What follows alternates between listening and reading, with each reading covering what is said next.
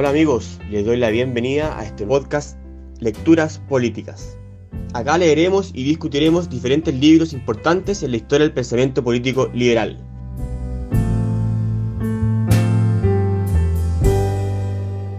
Hola a todos, estamos en nuestra sesión 16 y final del libro Fundamentos de la Libertad de Hayek. 16 sesiones en pandemia, esperemos que quien nos siga hasta el final tenga una buena, digamos, navegación, sirve, sirve la analogía, por la idea del pensador austríaco. Así que vamos a terminar con los últimos dos capítulos del libro, que son el, 23, en su versión en castellano, Problemas agrarios y aprovechamiento de los recursos naturales, y el 24, Instrucción pública e investigación científica.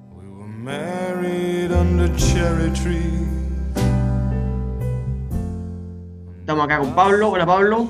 Hola, ¿cómo están, equipo? Hola, Álvaro. Hola, ¿cómo están? Juan. Hola, equipo. Jorge. Hola, Hayekianos. Hola, y Diego. Hola, hola.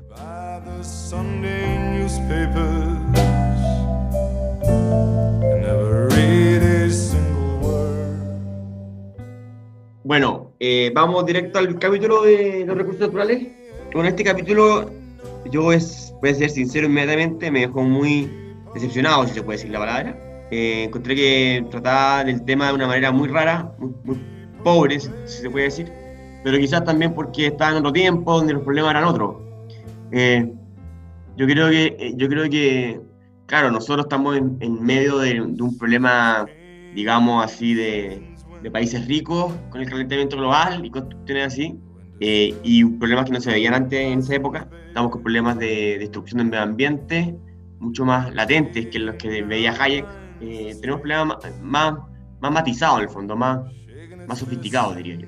Hayek, acá lo, el, con lo que se enfrenta es como con, al menos como lo, leí yo, es como más con problemas de, así como de tasas de ocupación, de recursos, incluso agotables. O sea, discutía como con, como con supuesto, porque ahí no, no, no, no ejemplificaba muy bien la dialéctica, discutía con personas que se oponían a extraer recursos que estaban todos de acuerdo de extraer, pero que sostenían que había que extraerlos más lento. Era una teoría muy rara, que bueno, se puede entender en cuanto a su monopolio, pero de hecho pelea con Mises. ¿Vieron esa nota que no? Se pelea, se, pelea con Mises sobre los minerales raros. Pero bueno, eso es mi, esa es mi, esa es mi, mi opinión general del capítulo. Eh, no habló mucho de, habló muy poco de un problema que yo pensé que era más, que los recursos comunes, eh, bueno, creo que Hayek en verdad en esa época está, están preocupados más de, de, cómo sería, bueno, igual, bueno, vamos directo, porque igual tocaba temas actuales como la industrialización y cosas así. Sí. Eh, Dale, Pablo.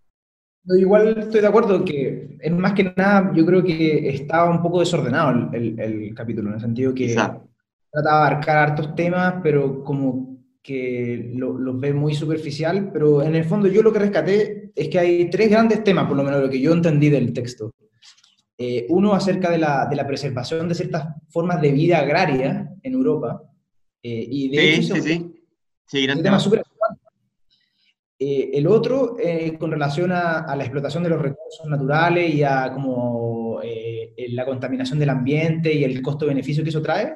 Y tercero, ciertas observaciones en cuanto a, a, los bienes comunes, que igual algo, algo Hayek lo toca, pero sí, oficial. Muy poco, sí. Pero el capítulo parte con ese tema de la preservación y, y, puede sonar medio eh, anacrónico o, anticuado, pero ese tema yo creo que está, es súper vigente en Europa. En, sí. Europa hay una cantidad de subsidios para tratar de mantener como el estilo de vida europeo, la, el, el, el, campesino italiano y, la Unión Europea tiene infinitos subsidios para esa gente. Y todavía está ese debate, todavía, bueno, ¿se, se, hace la transición hacia la modernidad o, se, o, subvencionamos ese estilo de vida? De hecho, de hecho, bueno, a mí me pasó lo mismo que a Fernando. El capítulo encontré, entendiendo en el contexto en el que probablemente escribe Hayek, que habían debates, por ejemplo, con el tema del medio ambiente que no estaban quizás muy desarrollados o ante los cuales Hayek eh, probablemente no tuvo mucho acceso. Es decir, por ejemplo, acá no hay una mención, por ejemplo, con el tema de eh, no hace mención, por ejemplo, del concepto de externalidades negativas eh, o, el tema del pero social. Eh, pero por eso, quizás no manejaba esos desarrollos o no estaban, por eso entendiendo el contexto. Y lo otro interesante de este capítulo es lo, que, lo que menciona Pablo, que efectivamente a mí también se me vino a la cabeza la idea de esta perspectiva idealizada de la campiña inglesa o de los campos franceses, ¿cierto? con estas casitas que, que tienen, no sé, eh, techo de paja, ¿cierto? Un molino. Y entonces, claro, lo que va mencionando Hayek ahí es cómo, de alguna forma, bajo esta perspectiva de mantener esta perspectiva romántica, eh, se incurre en estas especies de subvenciones que al final terminan distorsionando la propia capacidad de adaptación, en este caso, por ejemplo, de la agricultura. Mm. Eh, una adaptación técnica con respecto a la mm. agricultura eh, y cómo eso afecta finalmente el, desempeño económico de las sociedades en algún punto. Mm. Bueno, él le llama efecto de vecindad en castellano o, neighborhood effect en, inglés, eh, pero eso le llama como a la externalidad que dijiste, Jorge. Esa es la externalidad, como se entiende como en, en economía hoy día y todo. Pero vamos directo al texto, porque así como estas críticas medianamente generales, el punto con el que parte es un punto que está muy vigente hoy día y está renaciendo. Porque después vamos a lo de la llave campesina, porque está un poco más abajo, que es el progreso industrial. Porque eh, Europa en esa época está enfrentando la migración campo-ciudad todavía, a una velocidad rápida, y la industria estaba creciendo, y, justo se estaba desarrollando, porque si se fijan, esto fue escrito en 1960, eh, en la posguerra toda la volada que eh, nos afectó a nosotros, los latinoamericanos, con la CEPAL, que es el proceso de industrialización. Y Hayek parte diciendo que, que le, da risa en el fondo, porque en Europa ellos están, evitan la migración campo-ciudad, la evitan por esta cuestión romántica del campo, que después la desarrolla más, pero ahí dice como que la están frenando, porque la gente, él dice por cuestión de productividad y cosas muy, muy como, como económicas, y dice, oye, esto es paradójico con lo que ocurre en otros países subdesarrollados, y ahí por una nota del pie como dice, este es un temazo que no, que no lo voy a desarrollar, no sé si cacharon, y, dice, en los países subdesarrollados, la gente, o sea, los países están haciendo al revés, están forzando la industrialización de ellos mismos. Una cuestión paradojal por, varios, por dos razones principales. Una, por, o sea, comparado con la cultura que está ocurriendo en, Inglaterra, en Europa, y dice dos, porque dice eso, eso está basado en un grave error de correlación y casuística. El Hayek dice, o sea, si bien es cierto de que los países más ricos son industrializados, tienen industria, no es cierto que forzar la industria hace los países más ricos. Cuestión que no puede ser más vigente a las discusiones ridículas que estamos viendo hoy día, donde, y acá en Chile, donde insisten que Chile es un país pobre, casi que adrede, casi que por voluntad de ser pobre, porque no industrializa su, su matriz productiva. Eh, bueno, esto es una cuestión completamente falsa, eh, que no resiste análisis empírico, porque, y siempre hablan de Corea, y eso es como decir, oye, no sé, pues, eh, Corea, Corea llegó, tiró una moneda al aire y la chuntó, entonces Corea está bien, ¿bien? Los países, no se, los países no se desarrollan porque alguien decide ser industrializado, que en teoría, yo no estoy bien el caso de Corea, pero si, si Corea lo hizo así en una dictadura, bien, bien por ello, la chuntaron, fomentaron en donde había ventajas comparativas para Corea. Es como que es como, de hecho, literalmente lo que hubiese hecho Pinochet, dictador, que en parte lo hizo con la Fundación Chile, y le achuntó a los salmones. Se desarrolló los salmones, pero fue una cuestión completamente a, la chunte. O sea, y las políticas públicas no se hacen por, por dos eventos, se hacen en base a promedio. Y por lejos, la, la, mejor manera de industrializarse o desarrollarse es dejando al mercado operar y que ellos encuentren la ventaja comparativa que van entregando así países que se van desarrollando y el que no tenía ventajas comparativas en industria lo tiene en el campo y con la ganancia del campo va generando industria, que es de hecho lo que ha ocurrido en Chile, como ha cambiado la matriz productiva de manera eh, radical desde los últimos 20, 30 años de los 80. Pero claro, estos llamados idealizados a industrializarnos a la fuerza son simplemente errores, eh, de hecho románticos, que en la CEPAL, la época de la CEPAL mostraron eh, ese erróneo. Ahora, eso no quiere decir, creo yo, ¿no? y también la literatura lo, lo demuestra, que Chile no debería invertir más en investigación y desarrollo. Donde ahí, por lo general, se descubren este tipo de ventajas eh, y desarrollo que permiten al país dar saltos tecnológicos o de, o de productividad, ya que eso es lo principal.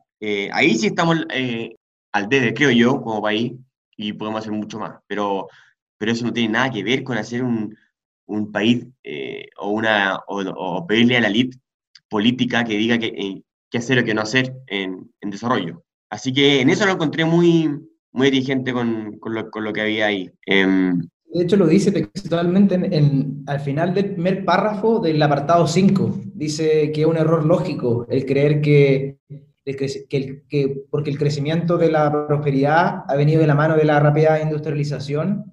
Ah. creer que empujar la industrialización va necesariamente llevar a un aumento de la, del crecimiento de la, del, del bienestar ah, material. En el 5 lo dice con más, con más claridad. Ah, Juan. En la página, en la página 4, 474. Eh, ah, ya, pero yo, ah, ya, sí, sí. Mira, yo también lo tenía anotado en la parte 1, pero bueno, es lo mismo. Sí, sí, no, y también yo pensé en la CEPAL, porque en el fondo eso fue la gran, fue la gran política de los años 50, 60 y un, parte de los 70, el, el, como el diseñar el desarrollo a través ah, claro, sí, pues, eh, yo también lo tenía anotado ahí en el 5. En el 1 lo, lo, que hace él es como explicar unas cosas como el gasto, el consumo en calidad. Bueno, eso también es, es interesante, porque lo, lo, que él dice es que el, gasto, el consumo en, él dice como en cereales, o en trigo, cuando el país es más rico, dice que la única manera de vender eh, alimentos más sofisticados es haciéndolo más sofisticado, efectivamente. Y eso es, lo que ha pasado en Chile. Si uno se fija, antes la gente comía pan, nomás ahora comen panes sofisticados, la gente que tiene más plata, o, la agricultura ha, evolucionado a productos y procesos más sofisticados. Y eso, y eso ha sido en base a la libertad de precio.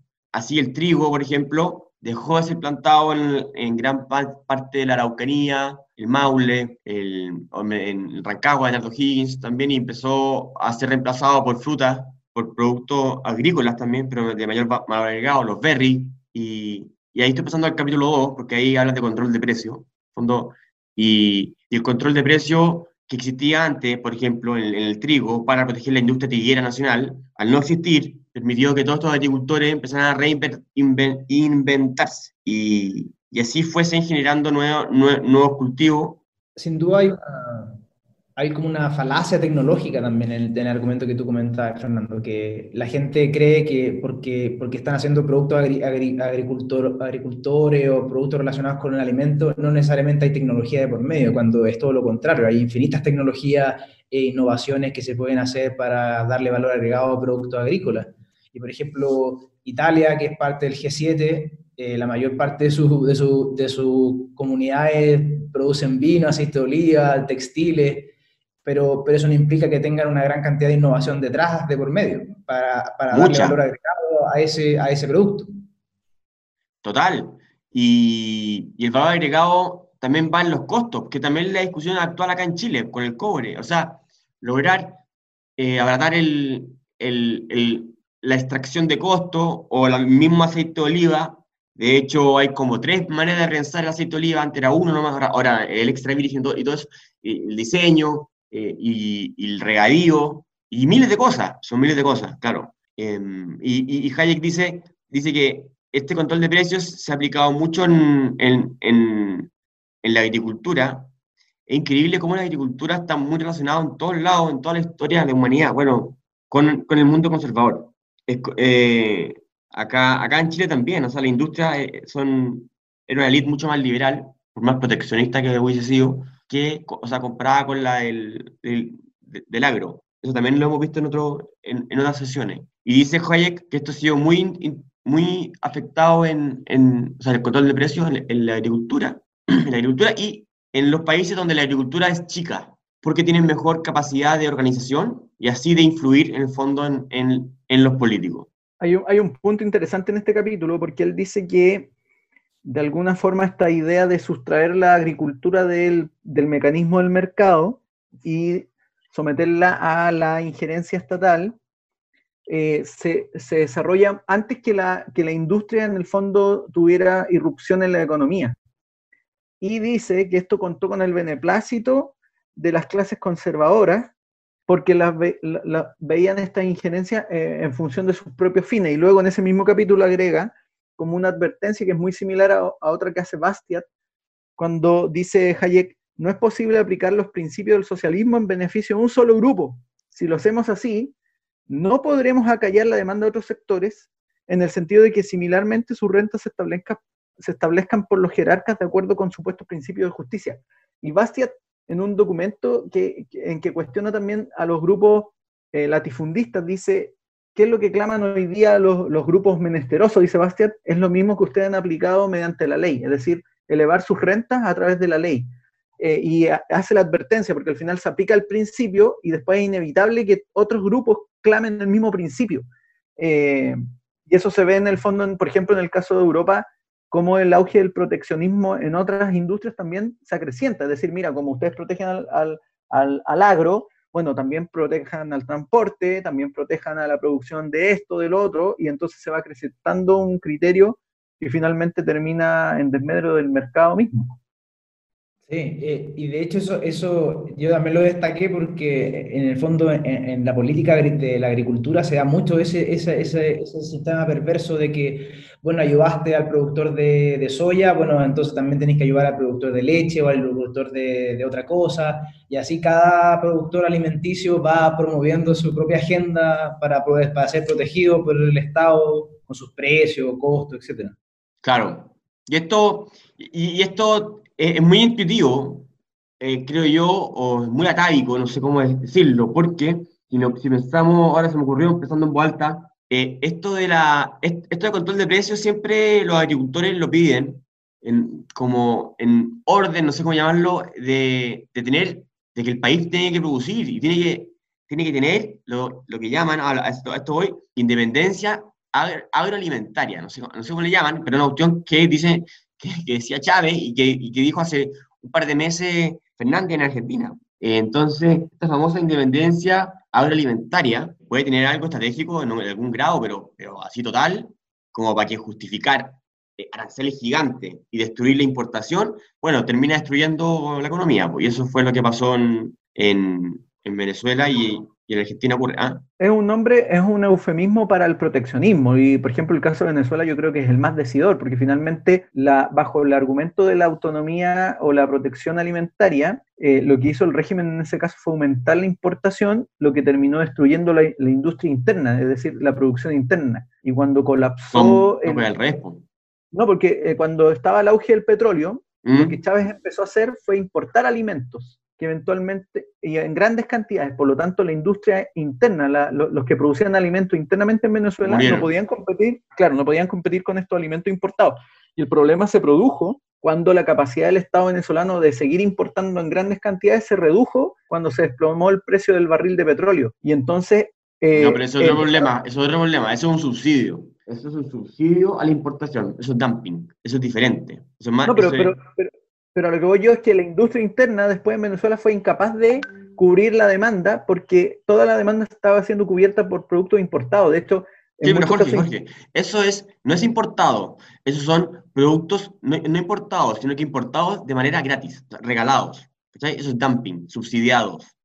Ese es, el problema. Ese es un problema diferente, similar, porque es de comercio exterior, pero es un problema diferente, porque eh, eso es y, y, es lo, que, lo mismo que ocurre con la ayuda extranjera que dan el Banco Mundial, no tengo idea, a, a, ciertas comunidades. Por ejemplo, cuando una persona está generando una venta de ropa y cosas así, en, imaginémonos en Burkina Faso, el, país, típico que me enseñan, de pobre, o sea, no, no, para este ejemplo, pero sí, una persona de una pyme y, y da y da, vende ropa, y de repente llega el Banco Mundial pa, y le regala ropa a toda la comunidad, lo que hace es hacer quebrar a todos los proveedores de ropa, por esforzados que sean, luego, sí se va al Banco Mundial y queda la economía destruida. Eso es el mismo efecto que tú estás diciendo, pero eso, eso es diferente. Eh, eh, eh, lo, lo, que hacen los agricultores es lo contrario, es porque ellos están produciendo, no dicen, no traigan cosas de afuera. Y eso, eso es lo que ocurre, es al revés, ¿cachai? Es al revés. Entonces, el trigo antes, con el mismo argumento, los trigueros decían, y los molineros decían, oye, no, los molineros, o sea, estaban muy integrados, pero decían, oye, mantengamos las bandas de trigo porque teníamos que alimentar a nuestro país la cuestión. Bueno, sacamos las bandas y empezamos a importar trigo de Argentina. Ya empieza con la calidad, que el trigo argentino es otra calidad. Bueno, pero Lo que hay que hacer ahí es información, certificar, eh, eso es lo correcto. Y bueno, pero, pero bueno, están relacionados, pero son diferentes. Fue lo que también pasó con cuando se empezó a importar pollo desde Brasil y otros países y también se decía que la calidad era dudosa. También claro. pasó. Bueno, ahí está, ahí está, ahí está el rol de la autoridad, creo yo, para controlar la calidad.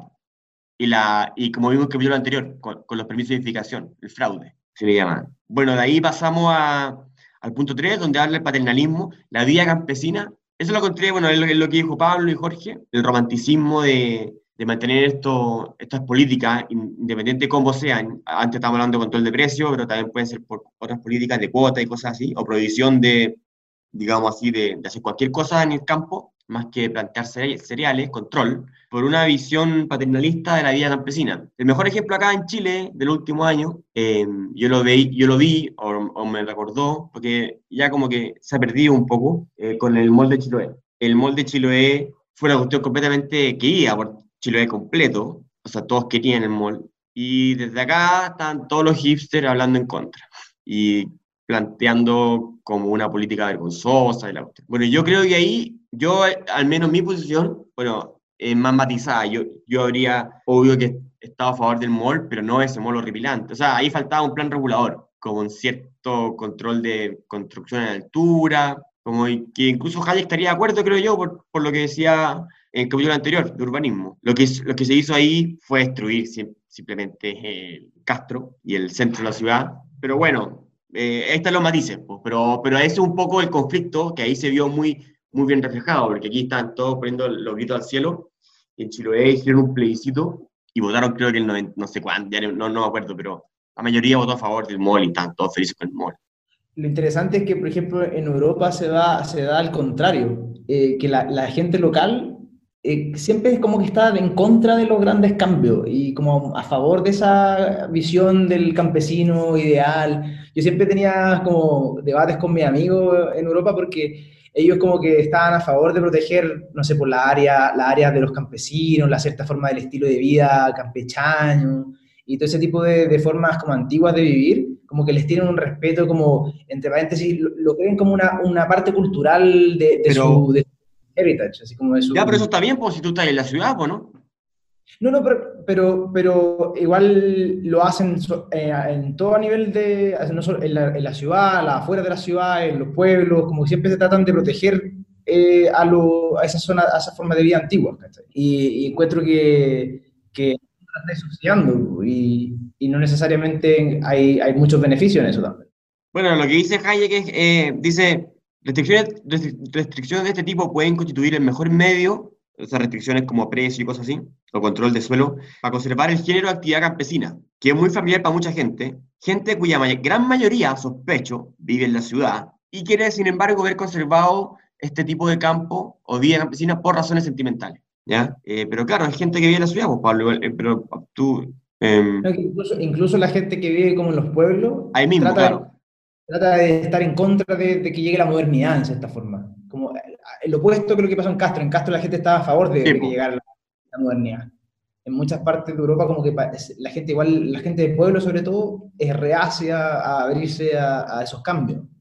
Bueno, ahí lo interesante son qué cambios, qué cambios, qué cambios. Arquitectónico, de industria, de cultivos, porque claramente la fisonomía y, o sea, todo cambia cuando cambia eh, pensemos en la región de la, la sexta y la séptima, que cambiaron de ser tierra arrocera, eh, trillera, o sea, cerealera en el fondo, a hoy día frutícola y, y, de vino. O sea, cambió completamente todo. Bueno, y además que la mano obra cada vez menor. Es un, un efecto, o sea, cambia todo. Es una cuestión completamente diferente. Ahora, oponerse a esto es también quitarle desde arriba, desde afuera, es un paternalismo, porque le quitas un desarrollo a las personas, están eligiendo. El que quiera seguir plantando trigo, que siga, dice Hayek. Como dice Hayek, como que sigan el camino del éxito, porque él plantea en el fondo que siempre se van a dejar de producir ciertas actividades, siempre se, van a dejar de hacer ciertas actividades productivas, pero lo importante es que las nuevas sean exitosas. O lo plantea Hayek. Este es muy exitista, eh. yo creo que este es muy exitista hoy día, Álvaro. No, pero lo que dice Hayek no, no lo basa en eso eh, discreparía contigo 100%. Lo que dice, y de hecho termina así, sin duda alguna, mostraríamos un mayor respeto por la dignidad humana si nos resignáramos a que ciertos modos de vida desapareciesen por completo en lugar de conservarlos como una reliquia de época pasada. El argumento simplemente de dignidad. O sea, vos manteniendo al weón, o sea, ¿por qué una persona va a querer ser obligada, o va a tener que ver obligada a su vida, tanto directa como indirectamente, a perpetuarse como, como eh, sembrador o cosechador de, con, con bueyes? Cuando él quiere plantar vino y hacer vino y ser glamuroso, o no tengo idea, o, o, o plantar berry, ¿cachai? O sea, es una cuestión netamente, netamente de dignidad. en eso se basa Hayek. Ahora, que eso implique, que eso implique como consecuencia que las personas vayan cambiando y, y sean más ricos o menos ricos, eso es otra cosa. La cuestión es otra. Dale, Jorge. De hecho, el punto de Hayek ahí mm, se ajusta muy bien a lo que ocurre, por ejemplo, en las llamadas reservas, cuando de alguna manera se impide a los sujetos que conforman una reserva o una comunidad eh, llevar a cabo actividades económicas que eventualmente se consideran contradictorias con esta matriz cultural más antigua. Entonces se les impide utilizar maquinaria. Eh, o se les impide en el fondo generar ciertos productos que no son los habituales. Y por lo tanto ahí claramente el argumento Hayek igual es bien preciso. En el, lo que hay ahí es un atentado a la dignidad del sujeto en buscar sus propios fines para poder subsistir o mejorar sus condiciones de vida bajo un parámetro que es la crítica de Hayek, bajo un parámetro romantizado de, no sé, la vida indígena, la comunidad Yanomami en, el, en medio del Brasil, entonces se les impide que los niños vistan, que, etcétera. Y por lo tanto, todo ese tipo de reglas que apunten a eso serían contrarios a la dignidad humana, según y dice, Y dice Hayek, oye, si tú, si, si tú sinceráis esta cuestión, esto es un mero apéndice de un parque nacional. O sea, ponle museo si querís. Eh, en el fondo es la misma lógica, ¿cachai? Dice, es un mero apéndice de un, de un, de un museo. De hecho, cuando lo leí, esa parte, cuando la leí, como le puse al nota al margen, le puse Europa es como una Disneylandia cultural. Claro, está buena. En el fondo, eso es lo que, está, lo que ocurre en, en Europa, eh, tratan de proteger estas formas, pero terminan siendo casi completamente como anacrónicas, como casi un Disneylandia. Valparaíso. Contra la dignidad del, del individuo en sí mismo. Valparaíso, fíjense, bajo la perspectiva de que es patrimonio, y, lo que ocurre en muchos casos es que no se puede hacer ningún tipo de cambio o mejora que no esté ajustado dentro de la arquitectura propia original, lo que termina haciendo es que eh, la estructura termina demoronándose por deterioro. Ya, no, pero es que eso, sí, pero es que, es que Jorge, yo no creo que la crítica de arquitectura, porque si tú te fijáis, vamos al caso más radical de desarrollo, que es Londres, Londres está completamente intervenido en sentido de regulado así como podría estar Valparaíso en cuanto a arquitectura, y mira como la autor sigue creciendo, bullante desarrollo, de barrio y cosas así. Ahora, lo que pasa es que Valparaíso está mal, está mal enfocado la, la cuestión, y nadie puede hacer nada porque uno intenta hacer algo y por más que mantengáis el... Por eso no estoy criticando la regulación, yo lo que estoy diciendo es que bajo esta idea de que este patrimonio tú no lo puedes tocar, no lo puedes renovar, no lo puedes reparar, se te empieza a deteriorar. Es un poco también lo que ha empezado a ocurrir con las iglesias en, en Chiloé, porque lo que ocurría antiguamente en las iglesias en Chiloé era que la comunidad se encargaba de la reparación de esas iglesias en función a cómo se había procedido a crear las, iglesias. Es decir, el nieto se encargaba de reparar esa iglesia, pero hace un tiempo atrás la autoridad definió que todo tipo de reparación tenía que pasar por decisión de la autoridad central y lo que ahí ocurre es que en muchos casos se demora mucho la reparación o se repara con productos y elementos que no corresponden a la fisonomía propia del lugar. Pero en el fondo a eso voy, con, con el, el, dilema de lo que decía un poco Pablo, que se convierten los lugares como en museos Museo. en, en, vivo y en directo, claro, una cosa así. Bueno, después pasa al, al rol del Estado en la, en la, agricultura y dice obviamente que tiene que, que tiene que regular. Aquí claramente se enmarca las caricaturas que hacen de Frederick y dice, tiene que dar certidumbre, obvio, ya, la, más típica para que funcione el mercado. O sea, primacía lo político por sobre lo económico para, para, los, para los que dicen que es al revés, falso. Después dice, tiene que, tiene que regular de manera que las personas y los actores, en el fondo los agricultores, ¿cuál es el término económico típico? Eh, eh, internalicen todas las consecuencias de su acto. En el fondo, lo, regular de, de, la mejor manera posible de, de que las externalidades estén dentro de las, eh, de las acciones de los agricultores, que eso es lo obvio. Y, y tres, el Estado tiene que evitar ser un monopolio, siempre. No, no, no, no ser el, productor de, de, cualquier cultivo cosas así. Después dice, respecto a las externalidades, Ya, lo más típico es que regule. Hayek dice con cuidado para, que se, para fomentar siempre el mercado y la experimentación, típico, que ojalá la, regulación sea zonal y no desde, muy arriba, porque medio, no sé, aquí está, Hayek siempre está pensando en Alemania, yo creo, está muy traumado con Alemania. Y, y dice de repente algo bueno, que el Estado tiene un rol de informador, informador y como investigador. Eh, por y por dos, por, dos, por dos razones. La, una es como el, la cultura eh, agrícola, dice, son, son, son tenaces, son, son obcecados, entonces no quieren, eh, como que no quieren, llega donde el viejo para decirle, oye, cambia el asador, bueno, si hay una mejor tecnología. Y Hayek dice que no, que los buenos son más porfiados. Son duros. Son duros. Entonces Hayek dice que el Estado tiene que ahí tener un rol como decirle, oye, avíspate, avíspate, si hay mejores tecnologías, puedes mejorar tu productividad, la cosa así. Y lo otro es que también eh, tiene un rol como, como de experimentador. Y ahí me acordé de Línea, que es esta agencia estatal que innova con, con, la agricultura y, financia investigación de nuevos, de nuevos cultivos y cosas así, porque habla de subsidios. Y Hayek dice aquí no hay ningún problema con que saben este tipo de cosas, porque de manera controlada y, y moderada, porque promueven la innovación y el desarrollo. Eso. De ahí pasamos a lo, ah, lo de la agricultura en países subdesarrollados. Ah, que aquí es lo que hablé al principio, la CEPAL y que lo hablamos. Claro, acá, acá es donde lo hacía con más fuerza. Ese tema eh, es súper relevante y, y, sigue, la, la, literatura sigue debatiéndose porque es una cosa súper compleja en el fondo. ¿Cómo... Está volviendo ahora, yo creo que está volviendo, ese es, mi, ese es mi, lo que yo siento. Hay un, libro súper famoso de William Easterly, un economista sí. que trabajó en el Banco Mundial, que escribió un libro que se llama La, la eh, Delusive Quest for Growth. Es como la, la difícil eh, tarea de encontrar la manera de crecer, una cosa así. Porque en el fondo él, él argumenta que, que es, un, es, una cosa tan compleja generar crecimiento económico sostenido que, incluso los economistas deben reconocer que no sabe, en el fondo no, no sabemos la fórmula, como si, no, es una torta, no sabemos cómo hacer la fórmula para que, para que haya crecimiento sostenido. Sí. sí yo creo que hace, ha hecho muchos años esa certidumbre de cómo hacer crecimiento. Y está todo más que claro con, cuando tú le preguntas a, a, cualquier economista, oye, ¿qué es lo que es la PTF?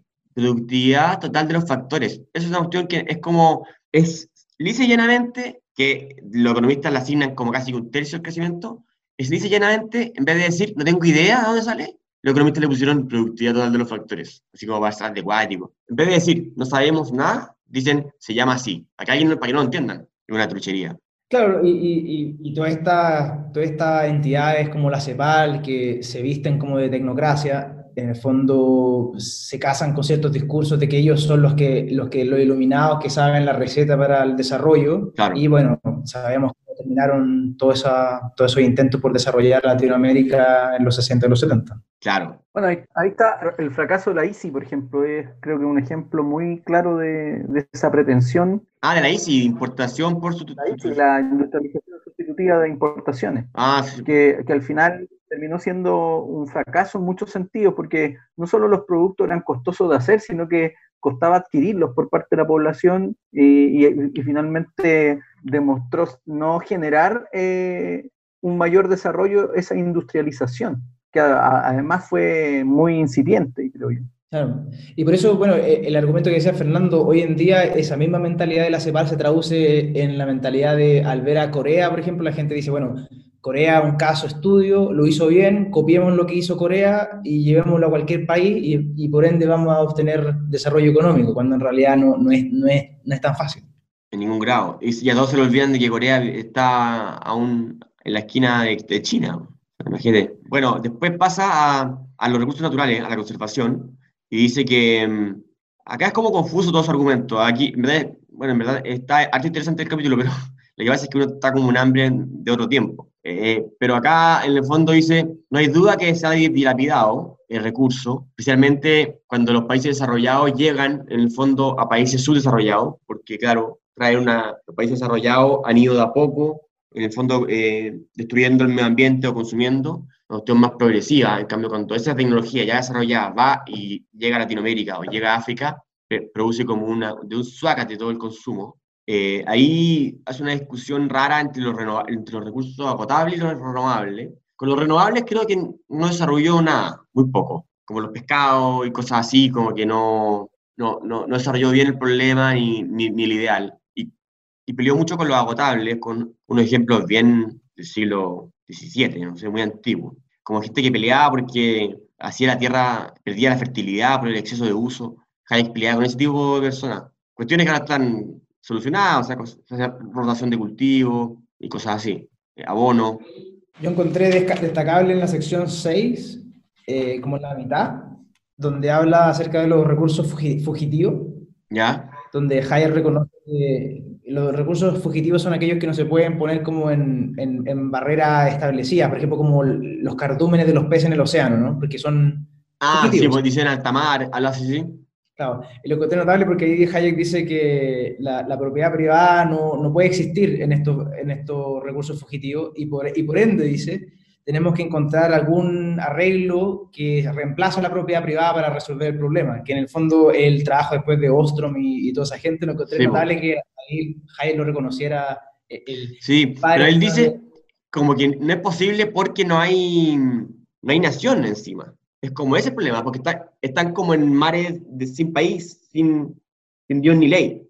Bueno, tenéis dos, dos limitaciones. Tenéis una limitación de derechos de propiedad y tenéis una limitación tecnológica también. Mm. Pero los derechos de propiedad, bueno, en los países con, la, con las 200 millas eso se, ha solucionado, de alguna manera, y con los, con los cálculos de los stock. Bueno, y después dice, acá hay que estudiar los hay que escuchar a los expertos, dice, eh, eh, hablando, pensando como esto de, que los recursos agotan y hay que escuchar bien dónde qué hacer. Eh, Hayek igual dice, oye, cálmense con, con, con ponerle freno a, a todo porque el, humano siempre va a buscar como sustituto y, los precios van a regular la reacción de las personas y se ríe ahí de una serie de, de catastrofistas que hablaban del petróleo y cuestiones así, al final se vieron solucionados con, con, diferentes sustitutos. Y dice, sin embargo, hay que escuchar a los científicos, igual que hay que escucharlo, dice Hayek, son los que saben. Pero si hubiésemos dejado a los científicos operar en la política, hubiese sido la cuestión más catastrófica del mundo. Claro, ahí Hayek hace como un argumento un poco less fair en ese sentido, como que dice, mm. eh, está bien preocuparse, pero no pongamos límites, porque en el fondo cuando lleguemos a cierto, a cierto uso crítico, los precios van a aumentar tanto que van a hacer que los, individuos se pongan a concentrarse de forma alternativa o, formas tecnológicas para superar ese, esa escasez en el fondo. Es como, tiene fe en que, en que el avance tecnológico va, va a resolver mm. ese problema de escasez gracias a las señales de precio Claro. ese, es el punto, ese, es el punto. Hayek acá es coherente con la perspectiva de que el mejor sistema de coordinación de información es a través del sistema de precio y, y la libertad económica y por lo tanto no pone sus fichas tampoco en los científicos como agentes que eventualmente manejarían una mayor información capaz de coordinar todo. Entonces es coherente en eso y, y, tampoco les concede ni a los políticos ni a los científicos eh, la perspectiva de poder tomar decisiones de esa índole. Y eso me parece que, es eh, muy, muy claro en, en, en, lo que dice Hayek en ese punto. Estaría peleando contra de la descarbonización es que ahí no está, ahí no está el calentamiento global. Pero yo no sé cómo hubiera estado en esa época. Bueno, yo creo que, yo creo que eso está mal si lo pensáis en, en comunidades chicas, porque si hay mucha contaminación hay que, hay que, hay que cerrar, ¿no? ¿Ah? Pero en el mundo, eh, la capa de ozono fue, fue muy bien controlada, el hoyo que existía antes, eh, con, con, políticas eh, mundiales. Pero Hayek todavía no, no, no, tiene esos problemas, creo yo. Después pasa a, a una cuestión de, de, la superioridad, en el fondo, de, de la dirección planificada, que un poco lo que acabo de decir, con la capa son, eh, por sobre las decisiones individuales y del... Bueno, ahí Hayek dice que el único, la única ventaja de esto, de, de, decir que esto es verdad, es la información, que un poco lo que acabo de decir de la capa de ozono, de hecho. Pero todas las otras razones de que, de que la sociedad sabría mejor que los individuos que quieren son falsas, porque si fuese verdad, todo tendría que ser planificado, todo, todo sector de la economía tendría que ser planificado. Y tiene un argumento que a mí me gustó mucho y que lo escucho a mí siempre, que bueno eh, decirlo, sobre por qué una empresa puede ser estatal, por sobre eh, a que, por qué, por qué una empresa tiene que ser estatal por sobre que antes que privada, y el típico argumento de que el Estado está, se puede financiar a tasas bajas. Hayek dice, oye, esa cuestión no tiene ningún sentido, porque el Estado puede financiarse a la tasa que quiera, digamos baja, porque, y, y el que hace esa empresa es el administrador que la hace, que la, que la, que la, se asignan, el riesgo de que esa empresa quiebre, nunca lo tiene ese administrador. ¿Qué lo tiene? Los, que pagan que quiebre esa empresa, todos nosotros, los contribuyentes, los que pagamos impuestos. Entonces no, tiene ni una comparación decir que, que, Codelco es mejor que sea estatal a privada porque esas tasas bajas, porque si, si Codelco quiebra, lo tenemos que pagar todos nosotros, o digamos cualquier empresa, pero fue ese contraargumento. De ahí habla de la previsión. Ah, perdón, Pablo, dale. Ahí en ese mismo apartado 7 hace como un, un, argumento con respecto a la superioridad de las redes, la red de información por sobre como el, el control hegemónico mm. de la información pero le da un rol al Estado en cuanto diseminador de información. Eso lo encontré relevante, en el sentido que él dice, eh, es bueno que el, que el, Estado cuando tenga información, sobre todo, por ejemplo, cuando controla información importante o datos macro o datos científicos, que lo, que lo disemine hacia abajo, hacia, hacia la gente, para que, para que después ellos diseminen el conocimiento a través de la red. Eh, entonces, como que hay una, hay, hay, un rol positivo, no monopolizante, pero, pero diseminador de información. Claro, igual que el decirle a, los, a los agricultores que no, pues cambia el asadón, asadores de asado, asadones de... Bueno, y después termina, creo, diciendo que los parques nacionales sí tienen que existir, los parques, los centros urbanos, museos, y todo ese tipo de cosas tienen que ser eh, generados por el Estado, protegidos y, y existir ¿no? al igual que los centros de investigación científica, ¿perdón? No, encontré como cierra el capítulo, cuando dice eh, algo así como, bueno, si la gente es, eh, tiene información de acuerdo? y están todos de acuerdo, entonces no hay nada más que decir al respecto. Ah, claro, dice al final, claro, eh, dice, el requisito es que sea transparente, listo, tal cual, bien, pues, grande. Ya, ya vamos ahora entonces, que nos alargamos, pues, menos mal era fome el capítulo. Capítulo 24 y final, la educación y educación científica. Bueno, aparte con una cita muy buena de John Stuart Mill, que la educación estatal es moldear la mente humana y despreciar al individuo y, su diferenciación, que hay largos pasajes del, del, On Liberty, y después hay una nota al pie sobre eso mismo de, de Russell, que la encontré muy chistosa, muy buena, refiriéndose que esta cuestión era, esta cuestión de la, de la educación estatal, en, en, nada más que dice, en base a los principios de Fichte, que yo no, no los conozco, pero un filósofo importante. Esto lo único que hace es generar un rebaño de fanáticos ignorantes dispuestos a la voz de mando a lanzarse a la guerra o a la persecución del disidente. Está escribiendo los alemanes, pero así literalmente, Russell.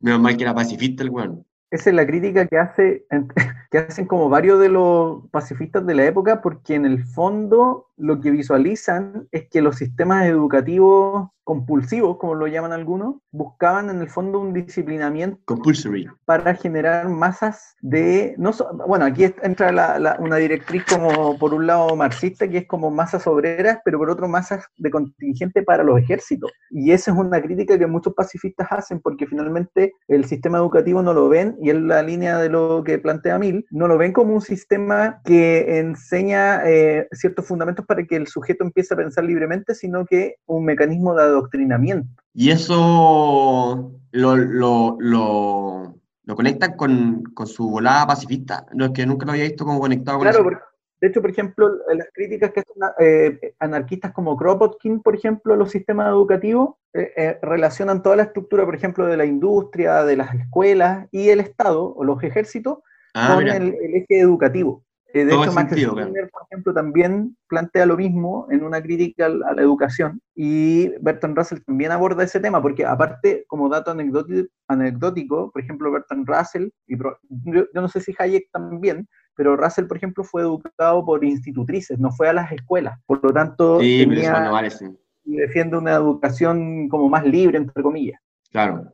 Yo encontré notable el, ah, porque el apartado, este capítulo me gustó mucho porque te hace reflexionar en relación entre el privado y lo público, la provisión de bien público a, través de un privado, que es un tema súper contingente hoy, eh, y lo encontré súper notable, que el, apartado 1, en el fondo parte haciendo un, punto súper quizá banal, pero importante, que el obligar, el obligar que, que se que se, que se, produzca un bien público no necesariamente significa que el Estado tenga que proveer ese bien público que es la distinción que hace Mil. Mil dice, debemos obligar a, los padres a que les provengan educación a su hijo, y eso debe ser obligatorio, pero no es necesario que el Estado mismo produzca ese bien público. Ahí está la, diferenciación entre producir el bien público y obligar a la gente a, a, proveerlo.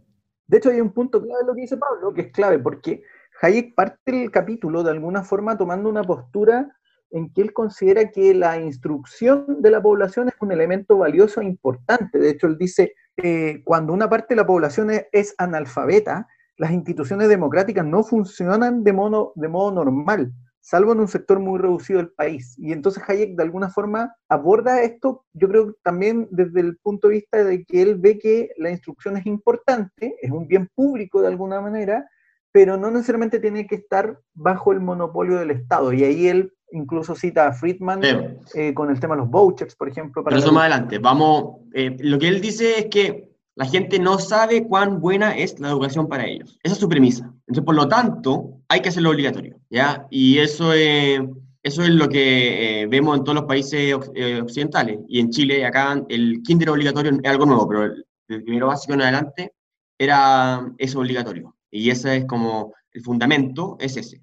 porque la gente no sabe y entonces Hayek dice, dice que aquí en la educación, o sea, es, parte del capítulo de una manera súper radical, súper estatista. Lo cierto es que se puede extender más el ámbito de la enseñanza mediante la acción deliberada del Estado. O sea, en esta cuestión no hay que dejar, no hay que dejar la cuestión libre, el, el Estado tiene que operar. Y esto porque sirve para el interés de la sociedad. Y por dos razones. La que dijo Jorge, así funciona la democracia, mejor, si no la democracia no funciona. Y la segunda, que tiene, que, tiene mucho sentido, pero es con que las personas, es bueno que, que manejen ciertos conceptos y creencias de manera de vivir civilizadamente. ¿ya? O sea, son cuestiones que son interdependientes, pero una cuestión tiene más como con los votos en el fondo y todo otro como con vivir civilizadamente en comunidad. De hecho, Fernando ahí menciona, por ejemplo, el caso, él dice, da el ejemplo de los Estados Unidos, porque él dice claro, que de alguna manera el flujo de migratorio, ¿cierto?, hacia los Estados Unidos eh, requirió, o si no, él dice, si no hubieran existido este sistema de escuelas públicas con una deliberada, dice, política de americanización, que en el fondo implica que los sujetos asimilen los principios fundantes de los Estados Unidos, habrían visto obligados a afrontar problemas harto complejos y no hubieran llegado a ser el crisol de los pueblos por antonomasia. De hecho, después creo yo que habla todo el capítulo en contra de eso. O sea, pero no es contra, pero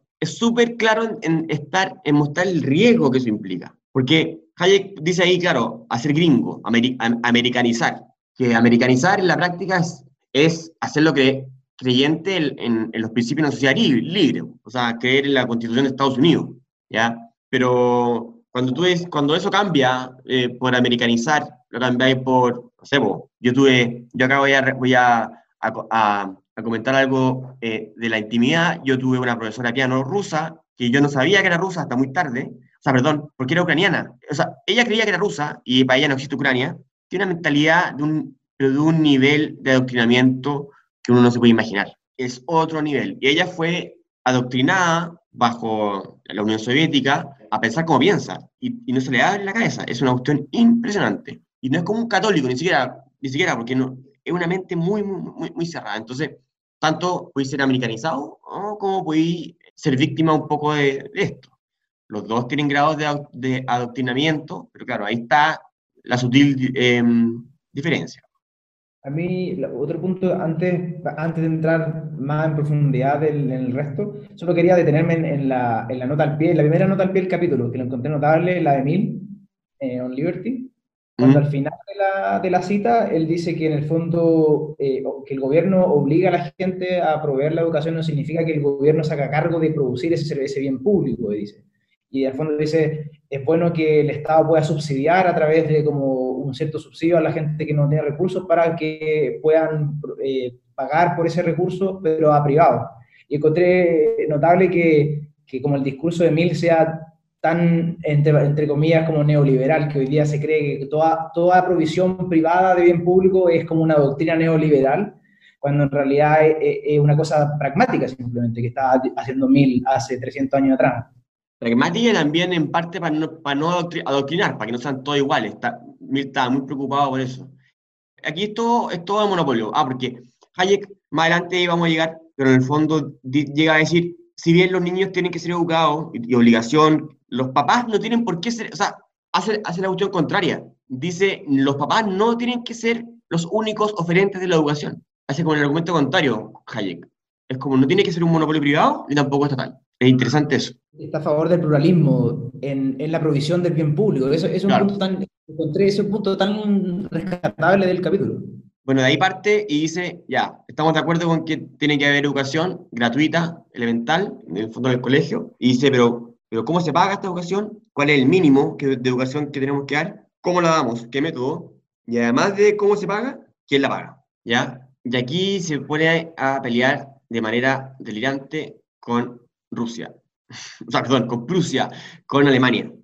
Y dice que el modelo alemán, que paradojalmente fue creado por Humboldt, el ídolo de Mill, que antes había mostrado completamente contrario a la educación estatal en su libro Los límites, de la acción del Estado. Él habría sido el creador del, del modelo estatal de educación y Hayek dice, Hayek dice, es inútil negar, como que ya no discutamos que la educación prusiana sirvió mucho al desarrollo del, de, de, Prusia, Alemania, sirvió, crecieron económica, económica, intelectual y culturalmente. Sin embargo, no habrá sido muy alto el precio que, que tuvimos que pagar pues la existencia de esa cuestión. Y ahí, y ahí se conecta con lo que decía Jorge los pacifistas. Dice, el papel de, desempeñado por Prusia a lo largo de los años posteriores nos llena de dudas acerca de si los tan alabados sistemas pedagógicos prusianos fueron en realidad beneficiosos para el mundo e incluso nocivos para la misma Prusia. Claro, está diciendo, fueron unos nazis, asesinos, eso es. Claro, eso, eso, de hecho, eso es interesante porque Hayek acá lo que hace es me parece, no sé si directa o indirectamente, tomar la tesis que de alguna manera advertía Weber cuando ve el riesgo que implicaba el proceso de burocratización en Alemania, porque Weber de alguna forma ve que el proceso de burocratización en Alemania eh, y, en, en, el fondo en todo lo que era el imperio austrohúngaro, un proceso enorme de burocratización, Weber veía que eso implicaría serios riesgos a libertades. Y de alguna manera la misma educación entró bajo ese parámetro de burocratización y lo que ocurre es que Hayek acá nos dice, mira, el mecanismo que Humboldt instauró de alguna forma allanó el camino para que luego se utilizara la educación como un sistema de adoctrinamiento bajo un sistema totalitario. Eso yo creo que es como un poco lo que está pensando Hayek. Pero aquí, eh, eh, pero es más radical, es un adoctrinamiento gris. En el fondo, es que, que ahí está la diferencia y el riesgo, porque es una, como que eso es lo que yo, o sea, eso es lo que, cuando tú lo conectas con el pacifismo, es como que asumen que cuando el Estado adoctrina, adoctrina de una manera como acrítica a las personas. Cuando puede ser lo contrario también, como en Estados Unidos, en teoría, porque no, no vamos a decir que los trampistas son gente sofisticada. Pero generalmente se ha, utilizado de forma bien fascista la educación por parte del Estado. Eso puede, sí, eso puede ser verdad al final.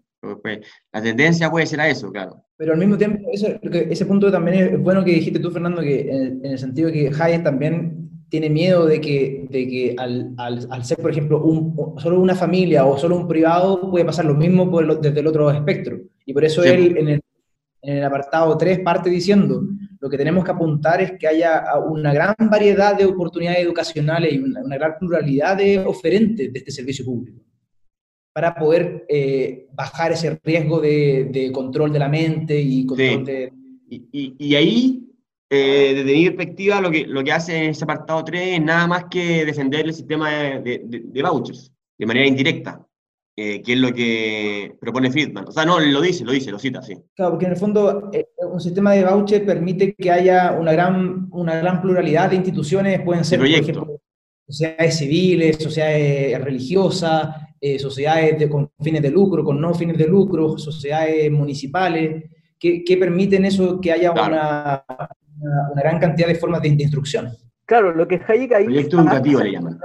A través del, de la perspectiva de una pluralidad educativa, vuelve a ser coherente con la idea de que la autoridad no puede establecer un fin único. Y lo que ve es que a través de una educación bajo monopolio estatal, la autoridad podría establecer fines únicos sobre los sujetos. Y por lo tanto, una educación pluralista lo que permite es que exista una variedad de fines en el fondo a través de estos proyectos educativos. Entonces, no sé, una escuela que promueve una finalidad amparada en una cierta religiosidad, una escuela que eh, defiende o promueve ciertos fines en función de una valoración de la ciencia y así. Eso es lo que un poco apunta Hayek. Y eso, de alguna manera, yo creo que Hayek lo ve también como un elemento que de alguna manera impide el auge de, de un poder monopolizador sobre la propia sociedad. Yo creo que lo ve como una especie de, de vacuna, no sé. Y de ahí pasa a una pregunta que es bien, es bien alemana, creo yo, porque en Alemania tenía un sistema especial de educación escolar, pero igual se relaciona después y él lo relaciona después en parte con la educación superior. En la educación alemana, porque Hayek, o sea, creo que no lo hace explícito, pero en la educación alemana, en muy chico, te mandan, o sea, como en sexto básico, quinto, o sea, ya ni sé, verdad, no sé en qué año va, o creo que antes, lo han cambiado, está en discusión, me imagino dependerá también de lo de diferentes, ¿cómo le llaman? Estados, Baviera, todas esas cosas. Te mandan, te mandan al gimnasium. Si tú tienes buenas notas, o eres sofisticado, no sé cómo llamarlo, te determinan y te mandan al gimnasio. Si eres tonto, te vas al vocational, como le llaman los gringos, vocacional, al técnico. Entonces es súper determinista la educación alemana, lo que es muy cruel y muy anti, anti esencia de la libertad, pues, porque siendo tan chico, y, por eso creo que Hayek eh, muestra tanta preocupación por eso, en, este, en ese apartado. Dice como, ¿a quién, vamos a, ¿a quién le vamos a decir que se vaya al lado sofisticado? Es como, ese, ese es como su, su rollo. Bueno, yo creo que la mejor manera es atrasarlo lo más posible hasta la universidad. Ahí hace un, ahí hace un punto interesante cuando, cuando trata de ver, por ejemplo, dice, bueno, ¿a, quién vamos a subsidiar? ¿no? Porque también esa es como otra claro. pregunta. ¿Quién, quién merece, ¿Quién merece el subsidio público? Ahí lo encontré interesante porque en el fondo él dice, bueno, la, la gente que merece subsidio es la que no puede internalizar eh, la, los beneficios de, de, de, su, de su instrucción. Por ejemplo, un, científico biológico probablemente no puede internalizar personalmente los beneficios de su, su estudio, entonces ese, esa persona hay que, hay, que, hay que, de cierta manera, subsidiarla, mientras que, por ejemplo, un ingeniero puede internalizar casi 100% su estudio a nivel personal en el futuro, entonces a, él no hay que subsidiarlo y hay que darle un crédito para que lo pague. Sí, incluso da la cuestión del crédito, increíble. Él dice ya, en ese sentido es como la retribución privada siempre existe. Uno, el ingeniero existe, el técnico existe, se va a emplear y va a ganar plata, y para la sociedad no hay tanta eh, retribución, entonces, bueno, no hay que subsidiarlo. En cambio, para el, científico, para el filósofo, hay mucha ganancia para afuera que no, que no recibe, incluso hay, unas hay otro que, que no, eh, dice que no recibe nada, que privado gana poca plata, como que sería el más extremo, como si tú te filosofía, es difícil que si no te va muy bien, que no es profesor, no sé, eh, se retribuye tu, O sea, eso es que subsidiar. Aunque Hayek dice, ojo, mucho cuidado con esto, porque no hay mayor peligro para la estabilidad política del país que tener una tropa de gente subsidiada, intelectuales, que no encuentran trabajo. Y él le llama el proletariado intelectual. o sea, esa cuestión no puede ser más actual. ¿ah? Bueno, ese es el tema de, de los cesantes ilustrados, que por ejemplo, no solo acá en Chile se mencionaba, sino en España. En, España el fenómeno eh, es de discusión permanente, porque claro, hay un número importante de gente que accede a educación, incluso a, educación terciaria, y ahí yo creo que entra el factor de las expectativas que se generan, y que acá en Chile también ha pasado, que tiene relación con la idea de que al estudiar una cierta carrera profesional universitaria, los ingresos van a ser eventualmente altos. Y eso, eh, de alguna manera, no, en, algunos casos no se produce y eso obviamente se, traduce en frustraciones y una serie de quejas con el sistema. Pero Hayek es bien visionario en eso, eh, es interesante ese punto que claro. plantea ahí. no, y las reflexiones sobre, la universidad son buenas, muy después. Pero y además, claro, eso con los actuales, actuales becarios Chile que se fueron a estudiar doctorado en Lagartija de Australia, y quieren pega acá en Chile. Pero si estudiaste la cartija en Australia, ¿quién te va a contratar más encima? O sea, estáis loco. Yo tengo, tengo amigos que fueron a la marcha hace como dos años atrás, hicieron una, los, los, doctorados, hicieron una marcha y mi amigo habían hecho como unos doctorados en, en el polen que emite la, una planta en Islandia, que no, jamás van a encontrar pega acá. Están loco, están loco. Eso es una vergüenza. O sea, estamos grandes para irnos a estudiar algo que sabemos que no vamos a encontrar trabajo. Ahora, que las universidades están cooptadas por los académicos dinosaurios es otro problema también, pero eso, pero eso no tiene nada que ver con, con exigirle al Estado que te pegan. Bueno, y ahí hace una discusión bien larga sobre el mérito que la, la, la, tuvimos antes. En el fondo, Hayek dice, bueno, hay que subsidiar a los, a, los, talentos, ¿cierto? A los que llegan a lo inteligente. Y Hayek repite varias veces y, y es bien insistente porque eh, sabe que le, van a pegar o, esta gente eh, malintencionada va a decir que, que Hayek cree en el mérito, Hayek dice, esto no es mérito, es gente que simplemente es talentosa y inteligente y que está preocupada y está a punto de desarrollar eh, la cura del cáncer porque es inteligente, ¿no? Hay que subsidiarla, dice Hayek. Ahora, que eso tenga mérito o no, es otra discusión. Hayek dice, por lo general, tiene por ahí dice de hay un poco de mérito, pero esto, esto es suerte. Gente que tuvo la suerte de ser talentosa y X, X, X. Y entre medio dijo una cuestión que a mí me dio mucha risa, se la dieron una nota al pie, y dice, oye, hay gente que tiene tanta suerte que nace en una casa con libros, con padres que lo estimulan, pero que no es talentosa. Gente que tuvo suerte. Y andan ávidos de leer y, y, y se, creen, se creen filósofos. Y desgraciadamente, bueno, como no son talentosos, no hay que suicidarlo. Y si lo suicidamos, eh, no, no van a encontrar trabajo, va a ser un problema. Y ahí dice, para esto había una solución muy buena, antiguamente, porque los que les gustaba leer se iban a, a los monasterios. Sí. Dice, esa, esa, solución era excelente porque era, era, era, una autoselección. Si te gusta tanto leer, bueno, y, en verdad eres un niño problema, anda de un monasterio a leer y ahí podéis generar conocimiento, pero tenéis para qué andar destruyendo Plaza Italia, compadre. Claro, dice que el monasterio era en el fondo el espacio de los que querían buscar la verdad y dedicarse a la búsqueda de la verdad.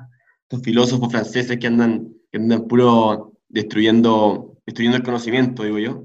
Pero bueno, y ahí Hayek se ve unas una, una reflexiones bien fuertes sobre, el, sobre la universidad. Eh, dice, dice que, bueno, hay que subsidiar las carreras por esta cuestión de externalidad positiva, o lo hace más abajo, eh, sí, no, es más.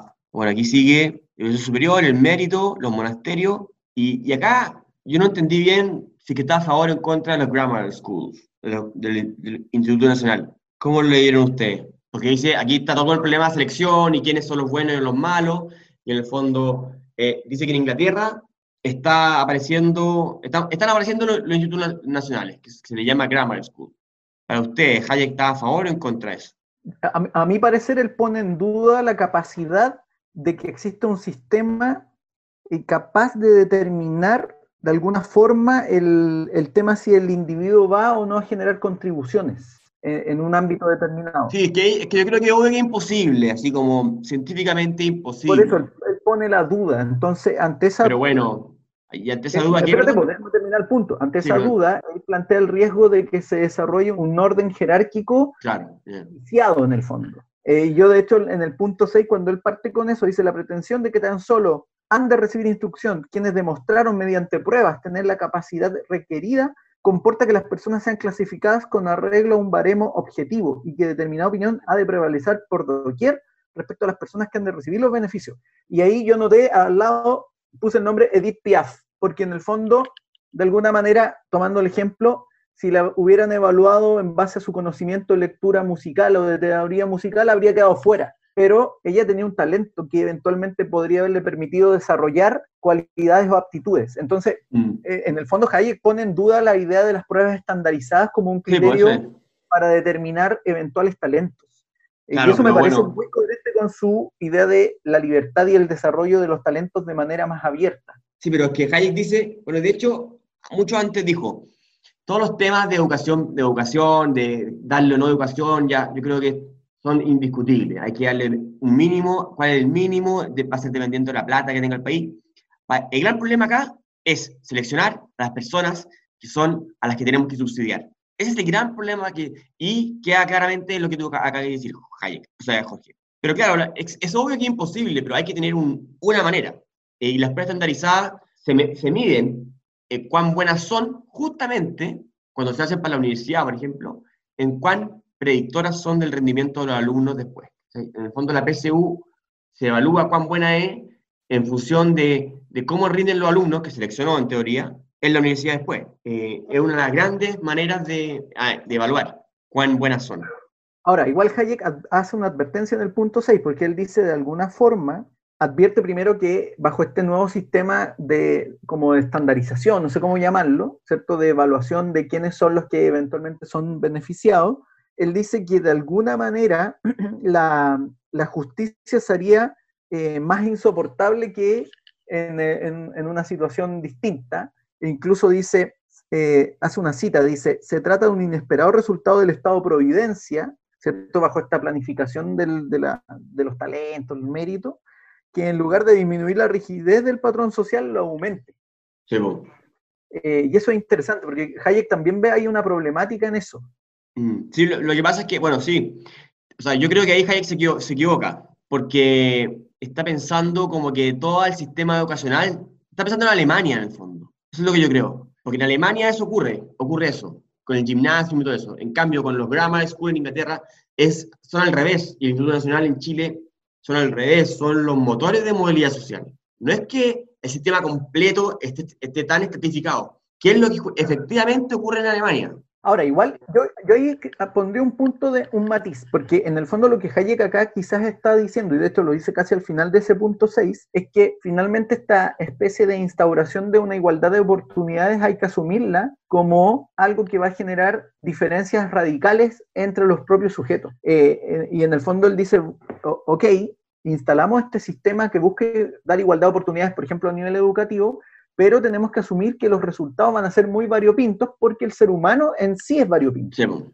Mm. Y por lo tanto ahí tendríamos que asumir eh, un, un, escenario de desigualdades, no sé si mayor, pero un escenario de desigualdades que no se corrige finalmente, aun cuando tú establezcas esta, esta igualdad de oportunidad. Eso me parece que igual es un punto que Hayek eh, tiene presente porque finalmente yo creo que visualiza que eso también podría generar nuevas frustraciones.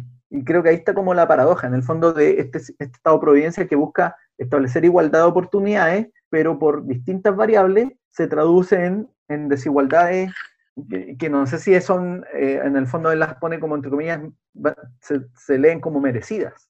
Mm. No, él dice todo el rato lo que merecido está mal. Claro, yo creo que en el fondo, eh, en la época donde escribe Hayek, no creo que había mucha evidencia con respecto al rol que tienen estas instituciones para la movilidad social. Quizá hoy se entiende mejor el rol, yo no soy un experto en educación, no, sabría cuán, cuán, realmente el rol que cumplen, pero pareciera ser que la Grammar School o el Instituto Nacional fueron o han sido eh, instituciones que han, han empujado a la, movilidad intergeneracional de la sociedad.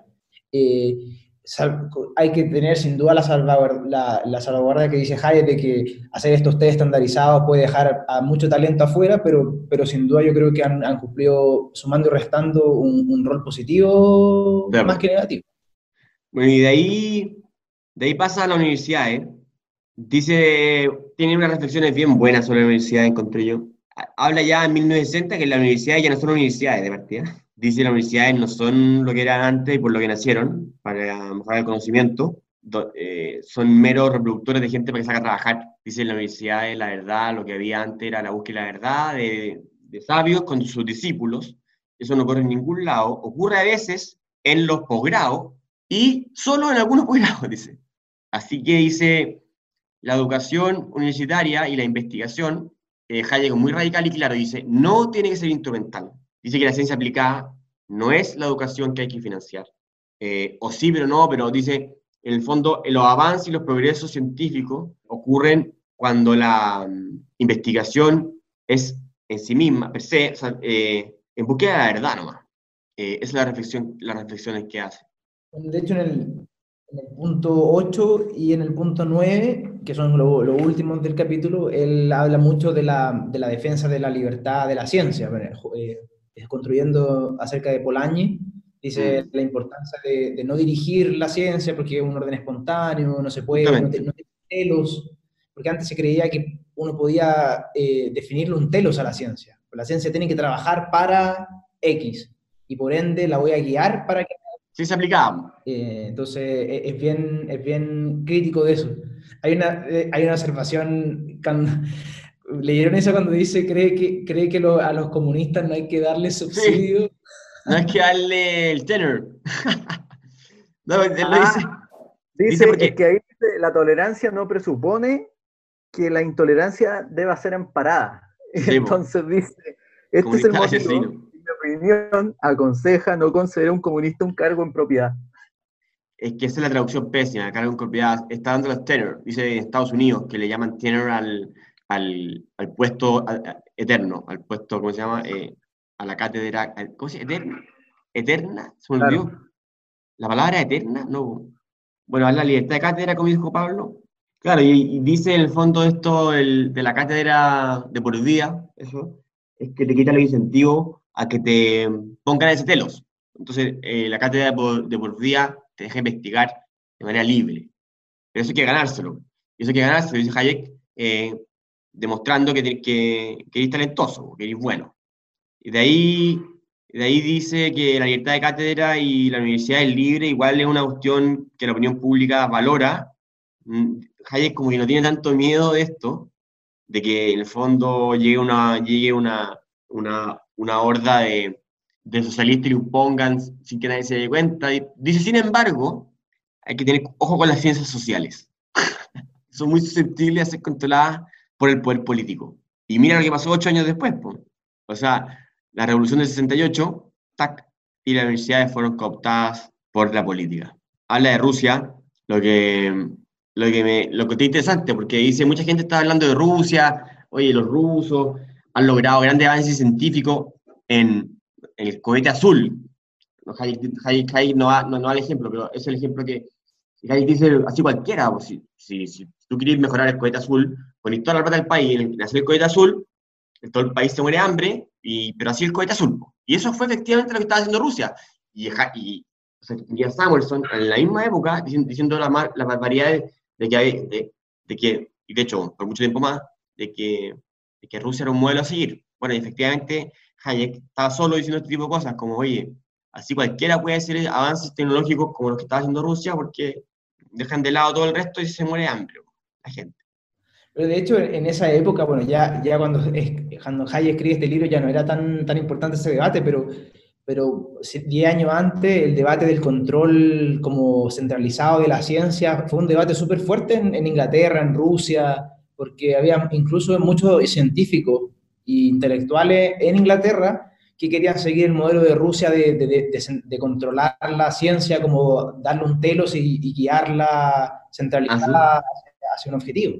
Ya, mira, no, no, no, no cachaba eso, lo, lo del modelo es como científico. Pero de hecho, eh, eh, dice ahí, cuando, cuando reflexiona sobre la libertad de cátedra, sobre el, el profesor que tiene que llegar, eh, en el fondo, libre de telos, como decís tú, Pablo, sus investigaciones, dice, eso fue una nota al pie, dice, oye, no es casualidad, el problema de la libertad de cátedra solo se ha dado en países donde el Estado influye en la, en la educación. No así, dice, en Inglaterra, donde las universidades son súper buenas, eh, pero sin embargo han sido frutos de la sociedad civil, y que luego, bueno, son subsidiadas y cosas así, pues, pero, pero dice, no es casualidad que este problema de que, de que, de que la libertad de cátedra sea un problema, es porque le imponen desde el Estado a todos los que estudien por igual. Interesante como ahora, ahora en, a nivel contemporáneo, llevando ese discurso, hoy día existe también el riesgo de que la libertad de cátedra sea cooptada por por una cierta ideología, por, cierto, por, no, por no dañar ciertas visiones, con el tema, todo este tema de la posverdad y todo este tipo de, subjetividades que están como en cierta forma dañando la libertad de cátedra también. Completamente, en la universidad, donde la verdad haría ser, eh, estar por sobre el miedo a la ofensa, tan famoso hoy día. Como ese, ese caso que, que, que de, este famoso, un, científico que publicó un paper que, que mostraba cierta distribución como el, talento entre, los, entre las mujeres y los hombres, y, y, el ah. paper pasó peer review, pasó todas las fases de filtro científica y el compadre lo publicó y tuvo que retirar el paper, lo echaron de, de la universidad. Ah. Porque, porque dijo una verdad que, que alguna gente no, no, no quería escuchar. O oh, el mejor el caso reverso, Socal, creo que el apellido, que hizo un, hizo un paper falso ah. eh, con, puras, con puras pelas de cable y lo mandó al, al journal más prestigioso de, de, de, estructuralismo, no tengo idea, de, de, filosofía francesa, Mula. ¿El escándalo Zócal? El escándalo Zócal, y se lo publicaron. Qué grande, muy chistoso. Bueno, y eso acaba de ocurrir hace como un año, dos años, uno, similar. Mandaron como 10 journal, o sea, 10 revistas perdón, 10 papers, 10 revistas del tipo y fueron publicados como 6. ¿Ah? Como eran artículos respecto a temas de género y feminismo. Sí, ¿no? y, y, defendían, y, defendían como el sexo con animales. Tomaron como unos escritos que, parece que eran como de unos manuales, como no sé si de qué tipo, pero los pusieron como argumentos reemplazando al animal por el hombre. Y eso lo publicaron como, como si fuera un artículo académico. Bueno, y termina el libro con el con desarrollo individual de diversidad en castellano. Nada, termina citando a, a Humboldt, a von Humboldt. que la, que el epígrafe de John Stuart Mill en su libro On Liberty. Diciendo al final es una reflexión que dice que la libertad tiene que ser defendida, eh, incluso en los lugares donde está olvidada, porque es muy difícil percibir lo importante que es, ¿o no? Sí, a mí me gusta harto, por lo menos mi interpretación de esa famosa frase que Mill usa para abrir su, su tratado, que de hecho ese otro, ese otro punto que podemos conversar también, que pero no tenemos tiempo, que es, es cómo este libro que hemos ya discutido en estas 16 sesiones construye y, como, y, trata de, de, mantener viva esa llama que inicia Mil con respecto a la libertad. Este, este es como el tratado que, que es complementario al texto de Mil. continuador, continuador. El continuador, claro, que, que lleva la, e, esa idea porque en el fondo la frase de von Humboldt al final dice la, la, importancia esencial del desarrollo humano en su diversidad más amplia. Lo encontré, eh, eso, eso encuentro que es súper rescatable para los liberales, en el fondo, eh, la diversidad, ¿no? La diversidad de, de, las expresiones del, del individuo, que, que, siempre tienden a ser coaptadas por, por el Estado o por ciertas otras organizaciones cuando se tratan de monopolizar los servicios públicos, cuando se tratan de monopolizar eh, ciertas actividades, siempre el, que termina pagando los platos rotos siempre es la diversidad humana. Y en el fondo el liberalismo siempre tiene que apoyar esa diversidad y defenderla. Mm. Y en cuanto al término de diversidad, eh, lo que atraviesa todo este libro también es, el antimonopolio estatal en, en, provisión de todo. Educación, porque genera, y en fondo siempre genera alternativas, alternativas de provisión de, de servicio, de opciones, de competencia, eh, y que las personas también, bueno, y Mil, eh, de hecho, tiene como una defensa absoluta al, a, la, a, la, gente estrafalaria, en el fondo, porque los estrafalarios son los que mueven eh, la idea, el progreso, el progreso que no es indefinido para, para quienes crean eso, o para que, quienes crean que Hayek cree eso y es falso. Y eso, terminamos este tratado. ¿Qué, qué, qué pueden decir para cerrar?